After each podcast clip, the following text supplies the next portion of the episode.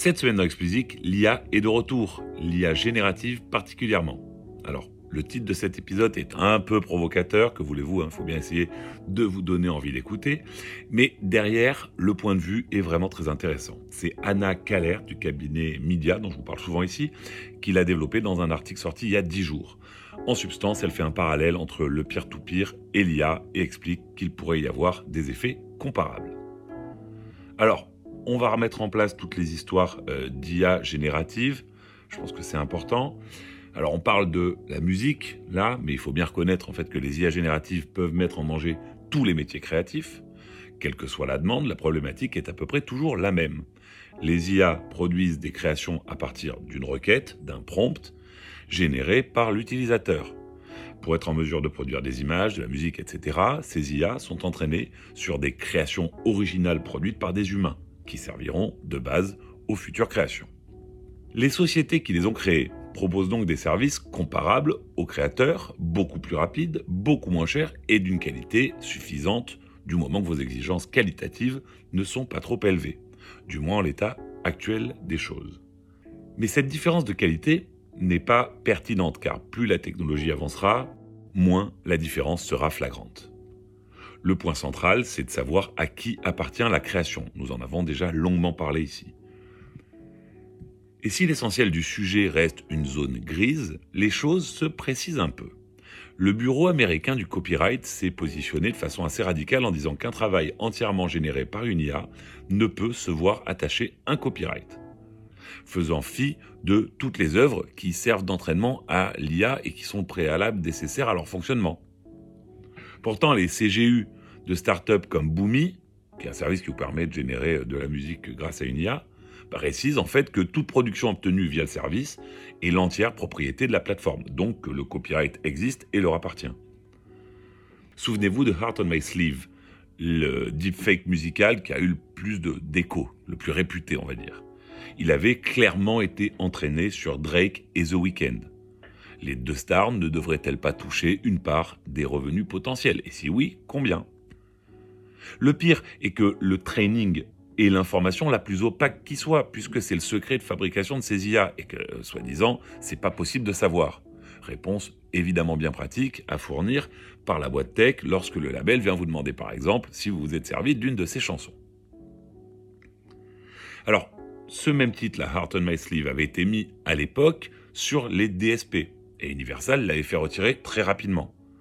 Mais pourquoi simplement celui-là? Parce que si vous allez par là, combien il y a de titres qui ressemblent de façon troublante à des titres de superstars ou d'artistes déjà très établis et qui sont jamais retirés parce qu'ils sont faits d'humains en fait. Alors quelle est la limite entre un deepfake et une inspiration frisant le plagiat?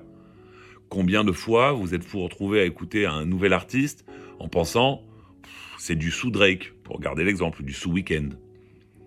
Et enfin, et surtout, est-ce au DSP de faire la police sur le sujet alors pour Heart on My Sleeve, un humain, un fan en l'occurrence, avait assemblé plein de productions faites par différentes IA génératives. Et il avait rassemblé toutes ces choses-là. Mais alors, en l'état, cette personne ne devrait-elle pas, pardon, elle aussi, toucher une part? Ou l'auteur d'un prompt, par exemple, générant une image, n'en est-il pas une forme d'auteur de cette image? Ces questions, nous les avions déjà abordées brièvement dans de précédents épisodes. Mais l'article dont je voulais vous parler aujourd'hui part de cette situation, la redétaille, l'enrichit un petit peu, et la compare surtout avec l'arrivée de Napster à la fin des années 90. En permettant aux fans de musique d'écouter autant de musique qu'ils le souhaitent en quelques clics et gratuitement, Napster avait tout emporté sur son passage. Les IA génératives pourraient proposer tellement de titres sur les DSP qu'elles seraient en mesure également de noyer totalement les œuvres originales faites par des humains. Et si elles n'ont pas de copyright ou même un copyright moindre, alors quel serait l'intérêt des services de streaming de les ignorer? Et même si les DSP jouent le jeu et défavorisent la musique faite par des IA, pardon, le risque serait de voir naître des services, eux, qui ne proposent que ça, et qui pourraient euh, trouver leur public. Par exemple, puisque des fans cherchent, c'est ce qu'on a vu avant, à faire des mash-ups de leurs artistes préférés, on peut avoir également des reprises improbables. Enfin, vous voyez bien les usages que pourraient faire euh, les fans à l'ère de la toute puissante personnalisation, pardon, et de leur envie aux fans de participer et de créer aux côtés des artistes qu'ils aiment. Le succès sera très probablement là. Bref, je suis un peu alarmiste, mais vous l'avez compris, le risque est réel et je crois que toute l'industrie en est consciente. À l'époque, la réaction de l'industrie vis-à-vis de Napster avait été très mauvaise plutôt que d'essayer de trouver un moyen de bénéficier de ce qui était inéluctable, elle avait tapé toutes ses forces pour faire disparaître la gêne.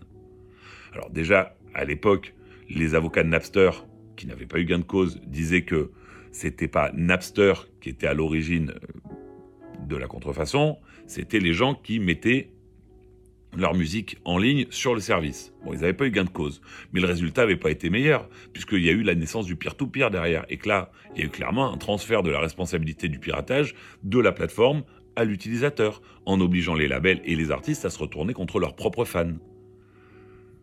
Donc devant les risques de poursuite, certains services d'IA générative commencent à donner la possibilité aux utilisateurs d'entraîner eux-mêmes les IA, ou du moins de sélectionner des œuvres références transférant ainsi la responsabilité aux utilisateurs de la même façon.